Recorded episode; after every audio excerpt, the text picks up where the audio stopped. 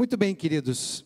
Nós, a pastora Marta iniciou no domingo passado uma série Construindo Relacionamentos. E ela falou sobre amar uns aos outros. E hoje nós queremos trazer como tema graça mútua.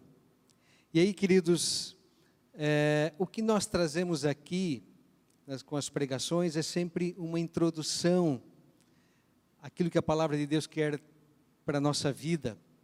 Mas é sempre importante lembrar que o que nós pregamos aqui deve ser revisto, pensado durante toda a semana.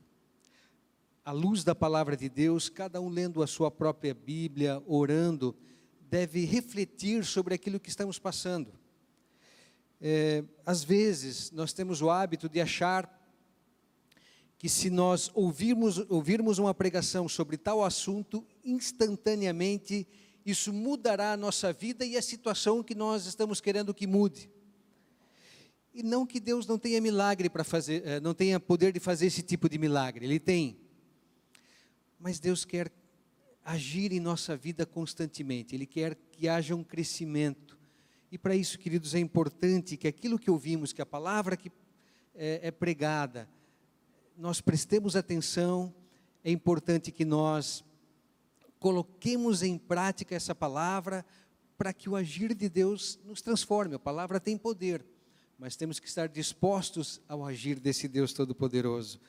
Eu quero exemplificar isso como, por exemplo, se você estiver com algum problema de saúde e precise fazer um regime e procura um nutricionista ou uma nutricionista você vai ter que pegar toda a receita que ele ou ela der, vai levar para sua casa e vai ter que colocar aquilo em prática para que possa fazer efeito na sua vida. Senão, só o fato de ter pago uma consulta e ter ouvido não vai mudar nada.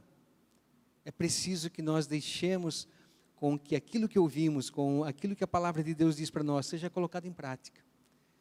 É claro que isso, sob o agir de Deus, a misericórdia de Deus, e a direção dele, sob sua graça, mas é importante, queridos, que isso penetre no nosso ser para que possa fazer a diferença. E nos relacionamentos, nós vamos experimentando dia a dia e de que a gente sempre tem algo a mais para aprender, sempre tem algo para crescer. Seja no matrimônio, com os filhos, irmãos, parentes, amigos, colegas de trabalho ou mesmo na comunidade cristã. Por isso, queridos, é que a palavra ela fala. E a gente pode perceber relacionamentos problemáticos na Bíblia, nós podemos perceber pais que não conseguiram educar bem seus filhos, nós podemos perceber é, um monte de exemplos ah, aos quais nós podemos buscar daquilo que podemos e devemos fazer e daquilo que não devemos fazer. É claro que não dá para trazer todos eles numa, num culto e numa pregação, e nem numa série. É algo muito longo, muito extenso. Por isso eu falei estamos trazendo apenas uma introdução. E eu quero trazer como palavra para nós hoje, uma palavra de Filipenses, capítulo 2, os versículos 1 até o versículo 5, no primeiro momento. Vamos prestar atenção nessa palavra, vamos, vir o que o, vamos ouvir e ler aquilo que o apóstolo Paulo dá como conselho para uma comunidade em relação a aquilo que Deus quer fazer na nossa vida. Ele diz assim: Filipenses capítulo 2, os versículos 1 até os 5. Há alguma motivação por estar em Cristo? Há alguma consolação que vem do amor? Há alguma comunhão no Espírito? Há alguma compaixão e afeição?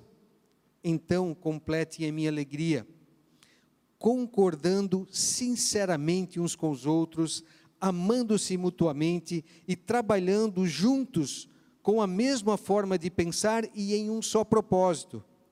Não sejam egoístas, nem tentem impressionar ninguém. Sejam humildes e considerem uns aos outros mais importantes que vocês. Não procurem apenas os próprios interesses, mas preocupem-se também com os interesses alheios. Tenham a mesma atitude demonstrada por Cristo Jesus. Queridos, o apóstolo Paulo escreve essa palavra aos filipenses, que era uma comunidade por quem ele tinha um carinho muito grande, porque essa comunidade é uma comunidade que continuava a servir o apóstolo Paulo, é, mesmo quando ele não estava com ele. Eles tinham uma preocupação, eles tinham um zelo, eles ofertavam, eles cuidavam de Paulo, eles enviavam pessoas para cuidar de Paulo, e havia um amor, um carinho mútuo entre eles. E Paulo era o pai daquelas pessoas na fé. Pai era, Paulo era aquele que, é, mesmo à distância, continuava ajudando eles para que pudessem crescer em conhecimento, na graça e na misericórdia de Deus. E aí, queridos, é, eu quero trazer alguns pontos importantes para que a gente possa colocar em prática, ou para que nós possamos aprender para a nossa vida e, e que, com isso, pode nos ajudar em nossos relacionamentos. O primeiro ponto é a questão da graça. Nós estamos no mês de outubro, que é o mês da reforma, né? no dia 31 de outubro se comemora a reforma protestante, e a graça é a base né, da, da, teologia da nossa igreja, e, e muitas igrejas em geral. Só que, amados, eu tenho percebido que muitas pessoas têm dificuldades em entender a graça na prática. Nós conhecemos muito bem na teoria o que é a graça de Deus. Nós sabemos que somos salvos somente por graça, porque Deus nos amou e na sua, no seu amor, na sua graça e na sua misericórdia, ele sabia que o ser humano não consegue se salvar e por isso enviou seu filho ao mundo com o propósito de dar a sua vida na cruz por mim e por ti. Por quê? Porque nós não conseguimos mudar a nossa vida. Isso é graça. Deus deu a salvação de presente. E essa graça, ela tem consequências para a nossa vida a partir do momento em que nós entendemos que fomos salvos por Cristo, a partir do momento em que nós entregamos nossa vida a Ele, a partir do momento em que nós entendemos o significado da crucificação, da morte e da ressurreição de Cristo. Mas isso quer ser algo prático também no nosso dia e principalmente nos nossos relacionamentos. E é por essa razão, queridos, que Filipenses capítulo 2, 1, Paulo começa dizendo: há alguma motivação por estar em Cristo? Ele faz uma pergunta para eles. Há alguma consolação que vem do amor? Há alguma comunhão no espírito? Há alguma compaixão e afeição? Queridos, são termos muito significativos: estar em Cristo, amor, comunhão, Espírito de Deus, compaixão e afeição. São linguagens que Jesus trouxe, praticou, fez para que eu e vocês fôssemos salvos. E certamente a comunidade dos filipenses, eles conheciam essa realidade. Eles aprenderam com Paulo sobre isso e continuavam aprendendo é, com seus pastores, com seus líderes. Agora, queridos, se eu e vocês não compreendermos que a graça ela tem consequências para a nossa vida como um todo, esse é um risco muito grande, porque nós podemos é, voltar para a lei, para o legalismo. A lei é importante, só que a lei não nos salva. A lei aponta o nosso erro, ela mostra que nós estamos errados, ela mostra o quanto nós precisamos de Cristo, ela mostra que se não fosse a cruz estávamos todos perdidos. E ela continua sendo importante para nos educar. Mas a tendência, queridos, é que se nós não compreendermos a graça de Deus para nós, nós tendemos a trazer a lei novamente para a nossa vida e tendemos a agir com as outras pessoas a partir da lei. E a lei normalmente pressupõe méritos, a lei normalmente pressupõe comparações, a lei é, ela faz, é, ela nos leva para o lado da negociação. E em relação à salvação, não tem negociação nenhuma, é somente presente de Deus. E queridos, se eu aplico isso aos relacionamentos, torna os meus relacionamentos mais leves. Por isso, queridos, é importante que entendamos, porque senão nós esquecemos de Deus, nós esquecemos da graça e nós começamos a olhar para as pessoas e nos comparar com ela, com elas, e à medida que nós vamos nos comparando com as pessoas, a nossa tendência é, nos sentirmos sempre ou em dívida com as pessoas ou as pessoas em dívida conosco. Nós passamos a fazer exigências à vida delas que às vezes nem nós mesmos conseguimos cumprir. E, e nós aplicamos isso aos relacionamentos. Nós estabelecemos é, normalmente é, certas é, limites para as pessoas. Olha, só vou amar você enquanto você fizer tais coisas. A partir do momento em que você pisar na bola é, em, tar, em tal situação, eu não quero mais saber de você. Por quê? Porque nós somos humanos e nós fazemos esse tipo de coisa. Agora, imaginem se Deus fizesse isso comigo e contigo, queridos. Que bom que Ele não faz. E é nessa questão que nós somos convidados a estudar a graça de Deus, a, a perguntar o que ela tem a ver comigo, o que ela tem a ver com a minha esposa, com os meus filhos, com os meus parentes, com os meus amigos, com os meus colegas de trabalho. De que forma eu posso aplicar essa graça que recebi nos meus relacionamentos? É, é claro que é uma tarefa difícil, ela não é fácil, ela é árdua, mas ela é importante, queridos, porque senão a gente vai sempre se comparar com as pessoas. E o pior de tudo isso é que à medida que nós vamos colocando Deus de lado e a sua graça de lado, e nessa comparação com as pessoas, corre o risco também de que nós tentemos descobrir qual é a nossa identidade através dos relacionamentos e de outras pessoas. E esse é o nosso segundo ponto: identidade. Infelizmente, queridos, nós esquecemos que a nossa verdadeira identidade está em Cristo e de que nós somos únicos. Deus nos fez de uma forma muito exclusiva. Por isso, não precisamos nos comparar com as outras pessoas. Podemos achar é, interessantes certas atitudes, podemos admirar pessoas por, pelo seu jeito de viver, mas a nossa identidade, o nosso jeito de ser não está nas pessoas, porque senão nós vamos nos frustrar. E aí, o apóstolo Paulo, no versículo 3 e versículo 4, ele por isso chama a atenção de nós. Ele diz o seguinte: não sejam egoístas, nem tentem impressionar ninguém. Por um lado, não ser egoísta, não pensar só em si, não se colocar acima dos outros. Por outro, não querer viver de aparências, querer viver aparecendo para os outros, tentando mostrar algo que às vezes nós não somos. Isso é muito desgastante é muito conflitante, porque nós não somos perfeitos e as pessoas vão perceber isso. Não procurem apenas seus próprios interesses, porque normalmente, queridos, nós temos essa duas, essas duas tendências: ou nós vamos para o lado do egoísmo, e pensamos só em nós, ou então nós vamos para o lado das aparências e tentamos viver somente para os outros, e nós esquecemos que o ponto não é esse. Nós não fomos, nós somos feitos para viver em comunhão com as pessoas, mas a nossa vida pertence a Deus foi para agradar e adorar a Ele que eu e vocês fomos criados. E se nós nos desviarmos desse ponto central, todas as coisas se tornam mais complicadas. Por isso, queridos, é importante. É, e para que nós possamos perceber se nós estamos num extremo ou se estamos em outro extremo, nós precisamos orar, falar com Deus, como fala o salmista no Salmo 139, versículo 23 e 24. Ele diz: Sonda-me, ó Deus, e conhece o meu coração. Prova-me e conhece os meus pensamentos. Vê se há em mim algum caminho perverso e guia-me pelo caminho eterno. Então, queridos, para que nós possamos deixar Deus trabalhar a nossa vida, nós precisamos fazer essa oração constantemente assumir que somos pecadores, reconhecer nossas falhas, perceber nossas limitações. Por um lado, isso nos deixa triste, mas por outro, é, isso pode nos alegrar porque vamos percebendo nossa necessidade de Deus e quanto mais percebermos nossa necessidade de Deus, muito mais vamos dar espaço para que Ele trabalhe o nosso ser. E a questão da identidade, queridos, eu quero trazer algumas, é, algumas coisas importantes. A identidade que eu atribuo a mim mesmo sempre refletirá na forma como a qual eu respondo a você. Por exemplo, se eu disser a mim mesmo que sou mais inteligente que você, dificilmente aceitarei um conselho seu. Se eu disser a mim mesmo que eu mereço o seu respeito, eu ficarei de olho para ver se você está me dando o que eu acho que mereço. E pelo fato de eu estar observando muito de perto, eu estarei intensamente ciente das suas fraquezas e dos seus fracassos.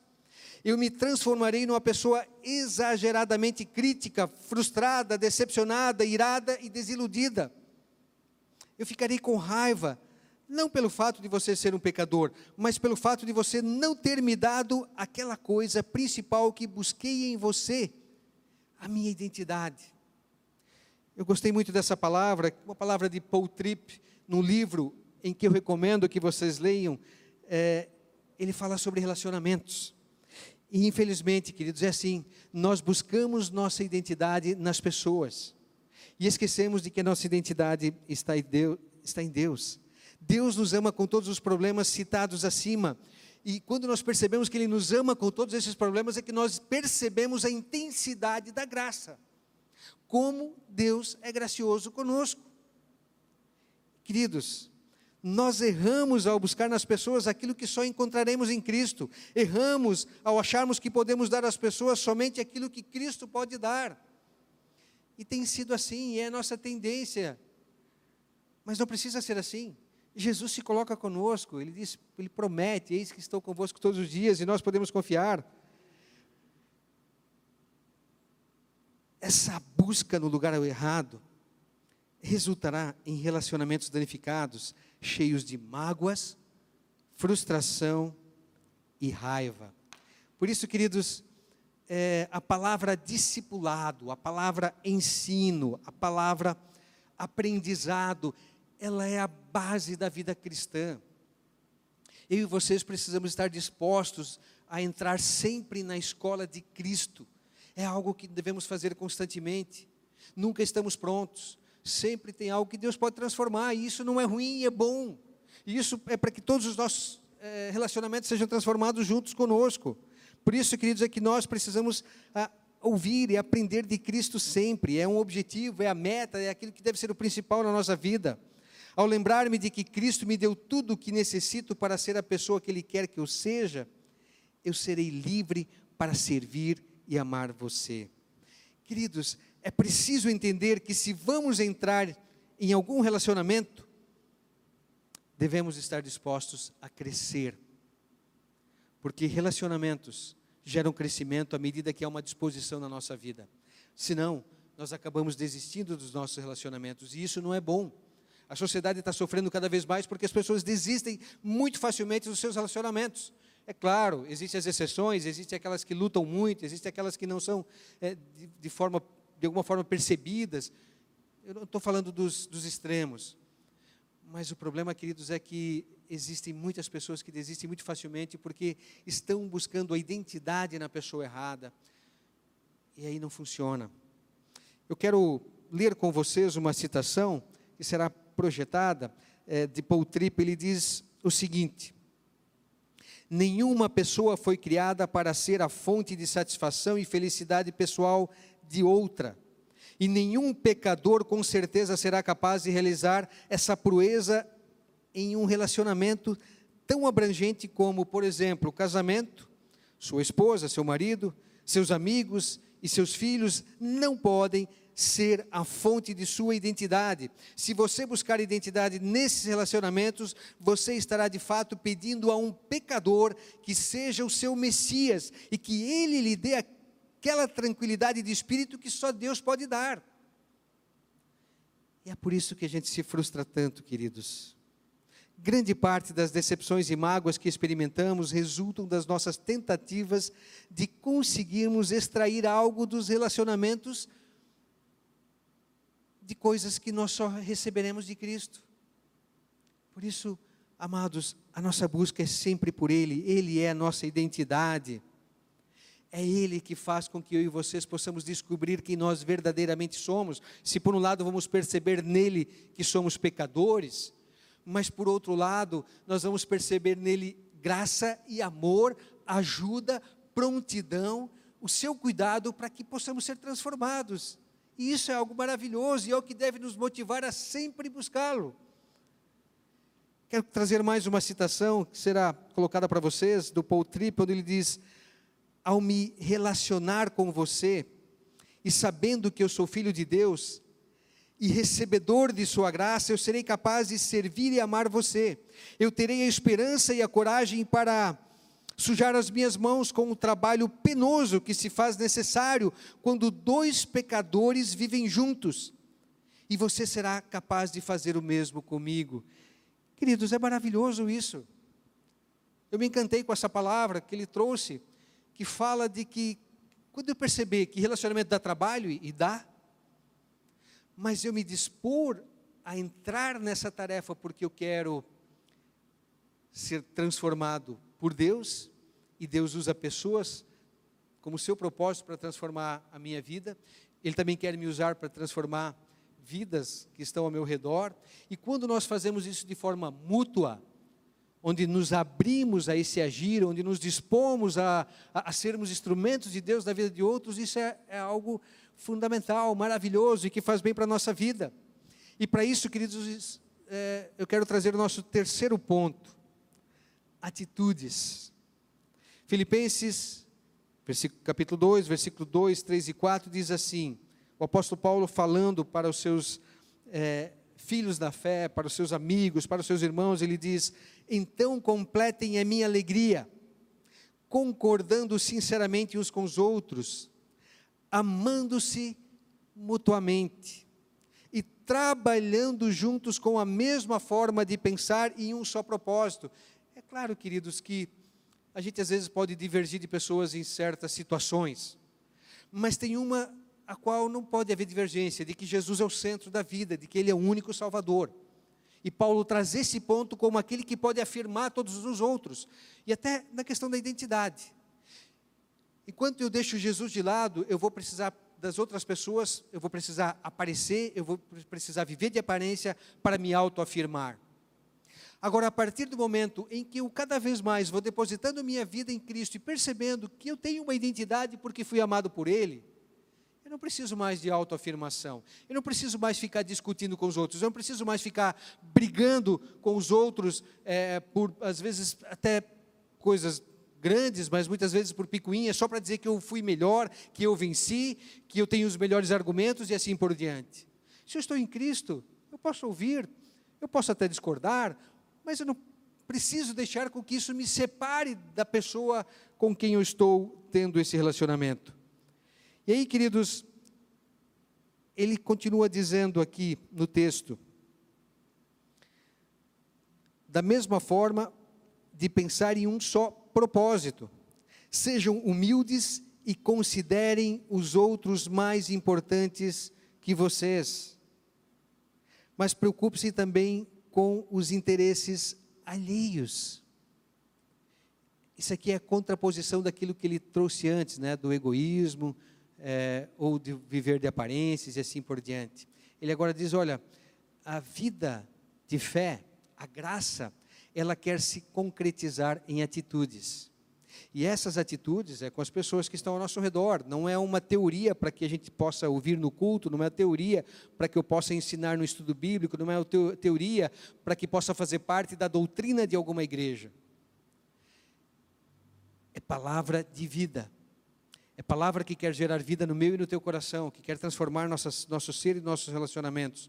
Um dos primeiros momentos em que vivenciamos a evidência da graça de Deus em nossa vida pessoal é quando entendemos que relacionamentos exigem muito trabalho. Em vez de evitar as dificuldades, nós nos dispomos a enfrentá-las, porque começamos a entender que é aí que Deus está presente e ativo. Nós nos aproximamos dos outros em vez de nos afastarmos deles. É o que Deus quer fazer. É claro que não é fácil, queridos, mas aí eu quero trazer sempre o fato de que quando Jesus dá uma tarefa para nós, Ele nunca dá algo que Ele não tenha feito, e Ele, sabendo que nós somos falhos e pecadores, Ele nunca nos coloca numa tarefa sozinhos. Ele sempre se propõe a estar junto nessa tarefa de nos relacionarmos e de colocarmos em prática aquilo que Ele ensinou. Mais uma parte do texto bíblico, Filipenses 2, 5 a 10 e aqui, queridos, vem o ponto central para nós. No versículo 5, ele diz: Tenham a mesma atitude demonstrada por Cristo Jesus. Tenham a mesma atitude demonstrada por Cristo Jesus.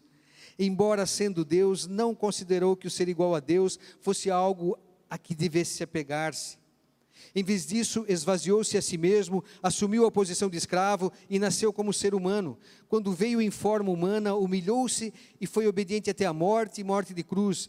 Por isso, Deus o elevou ao lugar de mais alta honra e lhe deu o nome que está acima de todos os nomes, para que ao nome de Jesus todo joelho se dobre nos céus, na terra e debaixo da terra. E queridos, leiam todo o capítulo, leiam todo, todo o livro de Filipenses, leiam toda a Bíblia, porque toda essa palavra de Deus quer trazer para nós algo tão significante, maravilhoso. Esse Deus que é grandioso, que é poderoso, ele nos amou tanto que ele, Ele se dispôs a entrar nessa forma humana, a viver do nosso jeito. Jesus se tornou e veio de uma forma totalmente humilde. Ele veio sabendo que ele iria ser ridicularizado para as pessoas, ele sabia que ele iria é, para a cruz, ele sabia que ele ia sofrer, ele ia, sabia que as pessoas, muitas pessoas iriam rejeitá-lo e assim por diante. Mas ele não olhou para nada disso. Ele olhou para uma tarefa, o seu amor por nós, e se dispôs e veio por mim e por ti, para nos dar a salvação. Por isso, queridos, a base, e aí eu trago mais um texto do Paul Tripp, ele diz o seguinte: Para amá-lo como devo, para amar as outras pessoas, preciso adorar a Deus como Salvador. Adorar a Deus como Salvador significa reconhecer que sou um pecador que vive em relacionamentos com outros pecadores eu não esqueço que você ainda está em meio ao processo de redenção divina, assim como também estou. Ele ainda está te convencendo, ensinando, transformando o seu coração. Queridos, quando eu percebo que eu estou diante de uma pessoa que precisa da graça de Deus, assim como eu, isso faz com que nós possamos nos relacionar a partir dessa graça para a nossa vida. As alegrias mais sublimes nascem do solo das mais profundas dificuldades. Antes de serem obstáculos, as dificuldades são instrumentos nas mãos de Deus. Cada luta é uma oportunidade para você experimentar a graça de Deus e compartilhá-la com outra pessoa. Pense em seus relacionamentos, pense naquelas pessoas com quem de vez em quando você tem algum atrito, pense nos conflitos que você vivencia e veja nisso uma oportunidade de Deus tra transformar a tua vida assim como a minha. Quando um pecado é cometido contra você, você sofrerá o impacto das fraquezas e dos fracassos de, dessa outra pessoa. Quando isso acontece, você precisa permitir que Deus te use como instrumento em suas mãos redentoras. E não querer transformar aquela pessoa por meio dos seus próprios esforços. Só Deus pode fazer essas coisas. Nós podemos ser instrumentos para a transformação de outros, mas a transformação só Deus pode. Por isso, queridos, antes de tudo, ore e diz: Senhor, transforma essa pessoa, transforma a mim. E aí, queridos, eu quero concluir. E quero trazer mais uma citação do Paul Tripp, onde ele diz: Se você crescer em tudo isso, as bênçãos serão evidentes. A sua vida e os seus relacionamentos vão melhorar de muitas maneiras, mas eles também se tornarão mais complicados e mais caóticos. Por isso, você reconhecerá ainda mais a sua dependência da graça de Deus. E essa é a parte mais emocionante. Amados irmãos, amadas irmãs, se torna emocionante a partir do momento em que eu não coloco esse obstáculo como algo para me afastar quando eu não me sinto mais do que os outros, mas como eu entendo como alguém que está no processo de cura e de transformação. Salvo nós já estamos, mas Deus quer continuar trabalhando a nossa vida, e Ele faz através também de outros pecadores, e é pela Sua palavra que Ele dá direção para que eu e vocês possamos saber lidar com essas situações. Por isso, amados, o nosso anseio, o nosso desejo, a nossa busca deve ser sempre pela palavra. E a partir dela, também buscando em Jesus a referência. Para o relacionamento é importante que nós estejamos sempre primeiro buscando na vertical, primeiro a Deus, primeiro colocando Jesus em tudo, para daí agirmos né, na horizontal, com as pessoas e com as situações que vão surgindo na vida. Que assim seja comigo e contigo. E que Deus nos abençoe. Amém.